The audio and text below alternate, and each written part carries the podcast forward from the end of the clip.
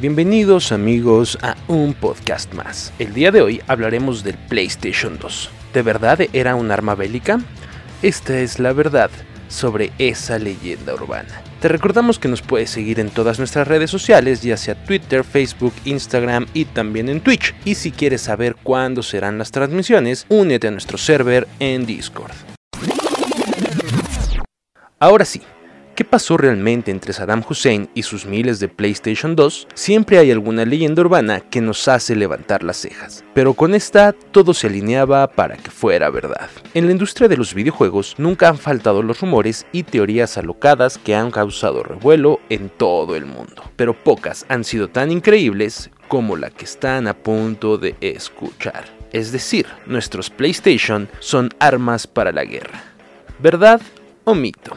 Así como lo escucharon, las consolas PlayStation pueden usarse para combatir en la guerra y su potencial puede ser más que letal. Al menos es de lo que se hablaba en internet por allá en el año 2000, época en la que el PlayStation 2 haría su debut en todo el planeta. Hasta ahí todo bastante bien. Pero ¿en qué momento el PlayStation 2 tomó tintes bélicos? ¿De dónde salió esa loca idea? Todo comenzó desde que se supo la noticia de que el político y dictador iraquí Saddam Hussein estaba más que interesado en adquirir muchas de estas consolas. Como recordarán, Hussein era el presidente de Irak en el tiempo que se presentó la guerra de Irak o también conocida como la Segunda Guerra del Golfo, en donde se vivieron meses tensos en todo el mundo. Fue aquí cuando Hussein ordenó importar más de 4.000 PlayStation 2. En ese entonces se podía encontrar en varias páginas de internet frases descabelladas como, si juntamos 12 o 15 PlayStation 2 tendríamos la potencia tecnológica suficiente para pilotar un avión no tripulado, o el rumor más grande e inquietante conocido como el proyecto Manhattan iraquí. Un grupo de PlayStation 2 trabajando al mismo tiempo puede proporcionar información balística para misiles intercontinentales e incluso utilizarse en el diseño de armas nucleares.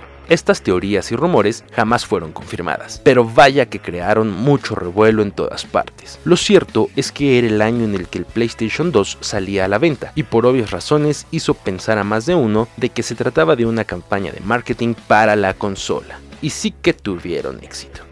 Imagínense a todos los padres que se enteraban que la cajita esa con la que jugaba su hijo era toda una joya tecnológica, capaz de hacer cosas de tal magnitud. El PlayStation 2 se convertiría en la consola más vendida de todos los tiempos. El tiempo pasó y de una forma u otra todo Internet olvidó esta loca historia. Sin embargo, unos años después conoceríamos la verdad que fue igual de extraña se corroboró que Hussein sí había adquirido más de 5.000 PlayStation 2, pero no con fines militares. Lo que el dictador iraquí realmente buscaba era el valioso mineral que se encontraba dentro del aparato, el coltán u oro azul. Dicho mineral es conocido como el oro del futuro ya que se ocupa para fabricar smartphones, tablets, laptops, etcétera, etcétera, etcétera. Sin embargo, tristemente es el culpable de ocasionar terribles guerras en el África subsahariana en donde se extraen fuertes cantidades. De hecho, el éxito de la PlayStation 2 fue lo que permitió ver con más claridad los problemas con las minas del coltán. Debido a la dificultad de conseguirlo, fue que la consola escaseó en su lanzamiento. Afortunadamente, las empresas se encuentran trabajando en encontrar una alternativa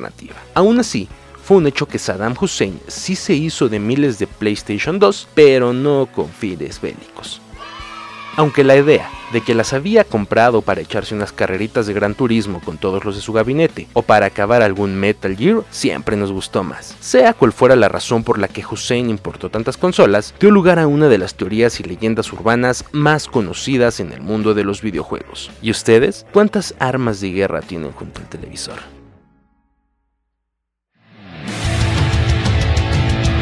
Si llegaste hasta acá, te agradecemos por escucharnos. Te recordamos que nos puedes seguir en Twitter, Facebook, Instagram y también en Twitch. Y para conocer toda la información y platicar con la comunidad Push the Button, únete a nuestro servidor en Discord. Con información de Mario Martínez, yo soy Leo González y te pedimos que nunca dejes de jugar.